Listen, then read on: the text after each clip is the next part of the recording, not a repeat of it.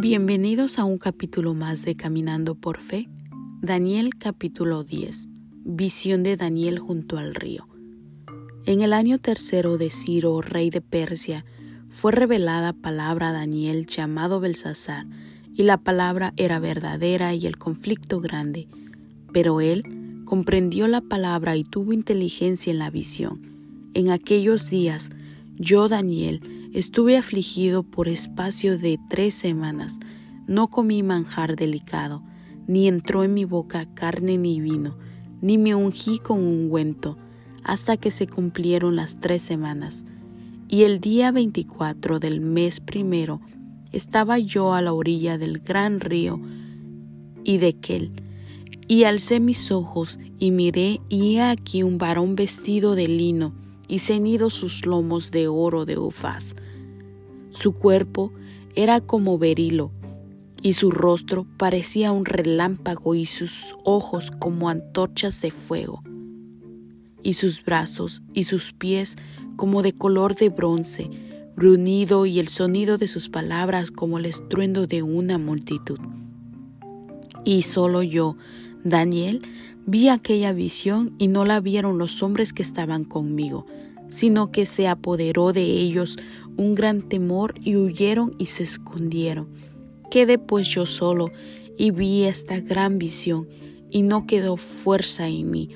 Entonces mi fuerza se cambió en desfallecimiento y no tuve vigor alguno. Pero oí el sonido de sus palabras y al oír el sonido de sus palabras caí sobre mi rostro en un profundo sueño con mi rostro en la tierra. Y he aquí una mano me tocó e hizo que me pusiere sobre mis rodillas y sobre las palmas de mis manos.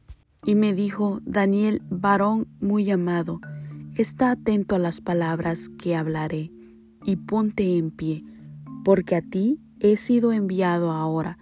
Mientras hablaba esto conmigo, me puse en pie temblando.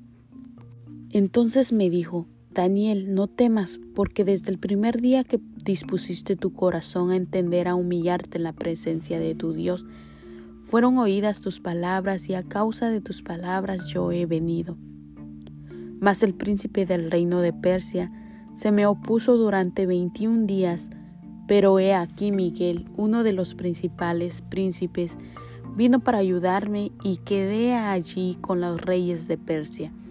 He venido para hacerte saber lo que ha de venir a tu pueblo en los postreros días, porque la visión es para esos días. Mientras me decía estas palabras, estaba yo con los ojos puestos en tierra y enmudecido. Pero he aquí, uno con semejanza de hijo de hombre tocó mis labios. Entonces abrí mi boca y hablé y dije al que estaba delante de mí, Señor mío, con la visión que me han sobrevenido dolores y no me queda fuerza. ¿Cómo pues podrá el siervo de mi Señor hablar con mi Señor? Porque al instante me faltó la fuerza y no me quedó aliento. Y aquel que tenía semejanza de hombre me tocó otra vez y me fortaleció y me dijo, muy amado, no temas, la paz sea contigo, esfuérzate y aliéntate. Y mientras él me hablaba, recobré las fuerzas y dije, hablé mi Señor, porque me has fortalecido. Él me dijo, ¿sabes por qué he venido a ti? Pues ahora tengo que volver para pelear contra el príncipe de Persia, y al terminar con él, el príncipe de Grecia vendrá. Pero yo te declararé lo que está escrito en el libro de la verdad, y ninguno me ayuda contra ellos, sino Miguel, vuestro príncipe. Y yo mismo en el año primero de Darío, el Medo, estuve para animarlo y fortalecerlo. Bendiciones, esto ha sido un capítulo más de Caminando por Fe.